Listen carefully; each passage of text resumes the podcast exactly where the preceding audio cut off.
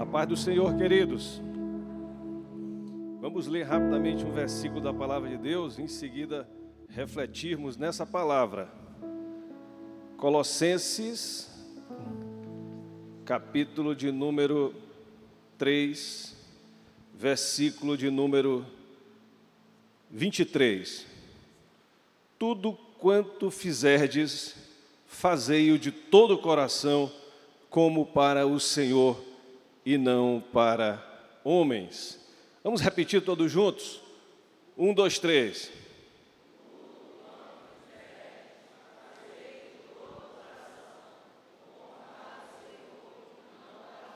Podeis sentar, queridos. Estamos no nosso quinto dia de jejum. Eu estou vindo, graças a Deus, vim todos os dias até agora.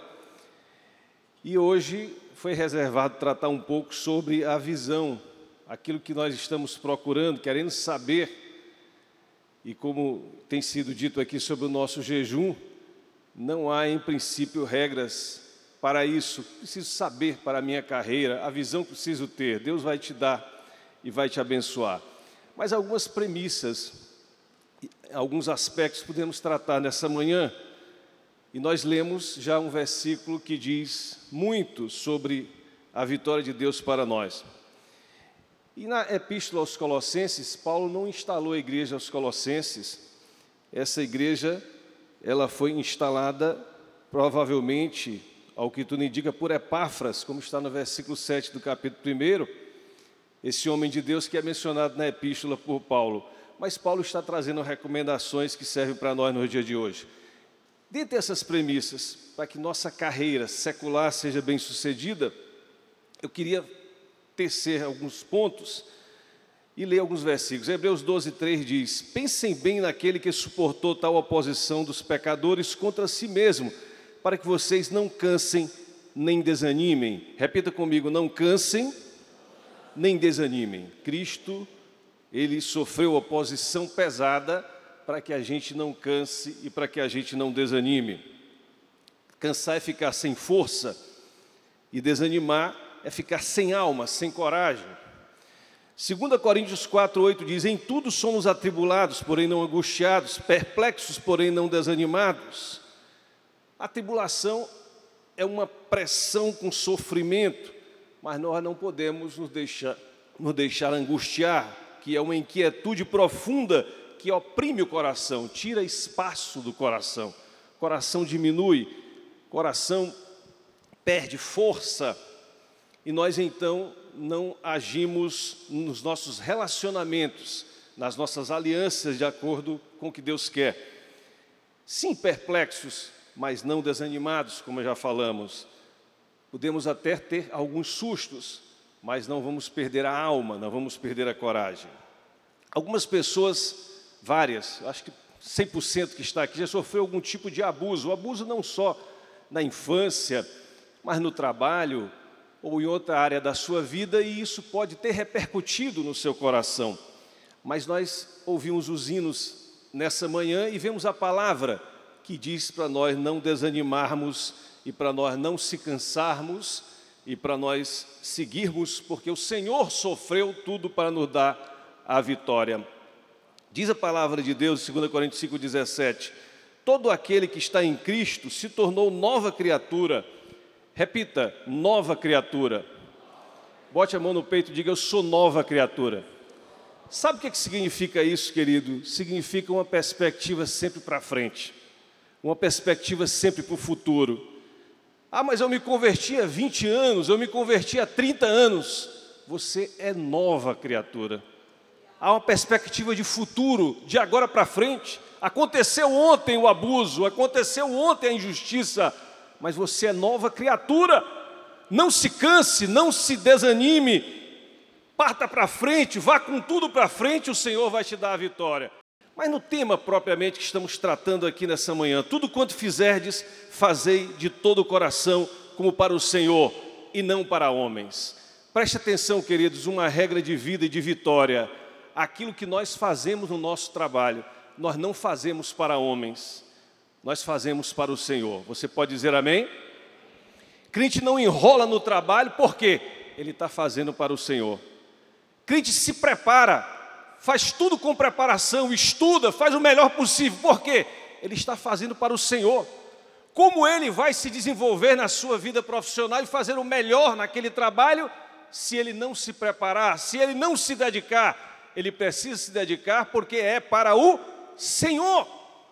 Entenda isso de agora para frente, não faça corpo mole, viva uma vida fazendo as coisas para o Senhor. Ah, mas o meu patrão é injusto, ele é abusador, ele é isso, ele é aquilo outro. Você tem liberdade nos dias atuais de sair do lugar onde você está. Mas se você permanecer, aplique na sua vida 1 Pedro 2,18, que diz: servos, sede submissos com todo o temor ao vosso Senhor, não somente se for bom e cordato. É o que diz a palavra de Deus.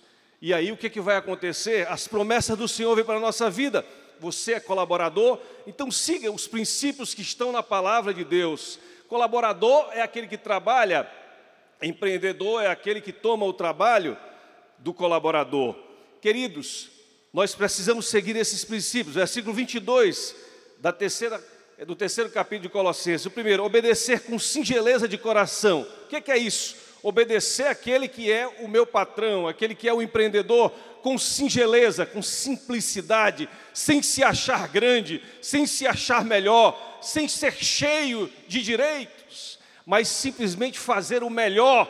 E aí, para quem é que se está fazendo? Para Deus. Estamos fazendo para Deus. Segundo princípio, servir com todo o coração. O coração é aquilo da aliança. Eu me alianço através do coração. Eu sou aliançado com aquele que toma o meu trabalho. Eu tenho aliança com ele. Por quê? Por causa do Senhor, porque eu estou fazendo para o Senhor. E aí, então, eu vou servir com todo o meu coração, com entrega, com amor. Eu vou fazer o melhor, porque eu estou fazendo para o Senhor. Terceiro princípio, eu estou servindo a Cristo.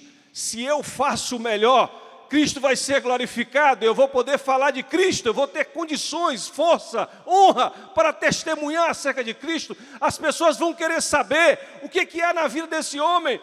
Ele está fazendo por ele mesmo? Eu estou fazendo pelo Senhor é por Deus, é por Cristo. O meu serviço, o meu trabalho é pelo Senhor. Tá, e agora? E, em relação ao que toma meu trabalho, ao empreendedor, e aqui tem muitos também, quais são os princípios? Está no versículo 25 dessa mesma epístola, do capítulo 3, e no, cap... e no versículo 1 do capítulo 4, diz assim, a respeito desse assunto muito tão importante, pois aquele que faz injustiça receberá em troco a injustiça feita, e nisto não há acepção de pessoas. Senhores, tratai os servos com justiça e com equidade, certos de que também vós tendes Senhor no céu. Da mesma forma, os princípios em relação aos empreendedores, aqueles que tomam o trabalho, eles precisam, primeiro, são três princípios: o que faz a injustiça receberá em troco a injustiça, está no versículo 25 do capítulo 3. Esse é o primeiro princípio. Qual é o segundo? tratar com justiça. Existe um princípio, um princípio dos povos, é um princípio de direito, sintetizado numa máxima romana que diz: Jusum quic tribuere, dá a cada um que é seu, fazer, seguir os contratos, pagar o que deve, ser correto de acordo com a legislação, todas essas coisas significa fazer justiça em princípio com aquele que trabalha para si. Mas tem um terceiro princípio, tratar com equidade. Equidade é uma justiça com misericórdia, é uma justiça vendo o que é necessário para que cada um seja abençoado. E assim aqueles que tomam o trabalho precisam fazer para ser abençoados e para abençoar os outros. São princípios que, se nós seguirmos como empreendedores ou como colaboradores, nós vamos ter a vitória e o hino que nós cantamos aqui nessa manhã, ele é muito importante. Talvez alguém esteja dizendo, os hinos que nós cantamos, um fala da ressurreição que já aconteceu, já somos novas criaturas, mas no primeiro hino foi cantado o seguinte: é, que nada pode gerar né, doenças na alma, nem culpa, não podem ficar de pé diante de nós. Não podem ficar de pé diante de nós. Qualquer abuso que foi feito, qualquer injustiça, o que foi realizado até ontem ou até agora há pouco, nós temos que colocar aos pés do Senhor, no altar de Deus, repreender tudo isso e sermos uma nova criatura, porque é para Cristo que nós estamos fazendo, e se assim nós fizermos, nós vamos ter a vitória. Fazer assim, como empreendedor ou como colaborador, é fazer para Deus, e aí o Senhor irá abençoar a nossa carreira, o Senhor irá nos dar visão na nossa carreira, na nossa vida secular, porque é o nome do Senhor que é glorificado. Ah, pastor, mas aí eu não vou poder mais ler a Bíblia na hora do trabalho, eu não vou poder mais orar. Não, nós estamos em oração o tempo todo, os versículos que você precisa na hora do seu trabalho estão na sua mente, e nos seus intervalos você também vai poder ler.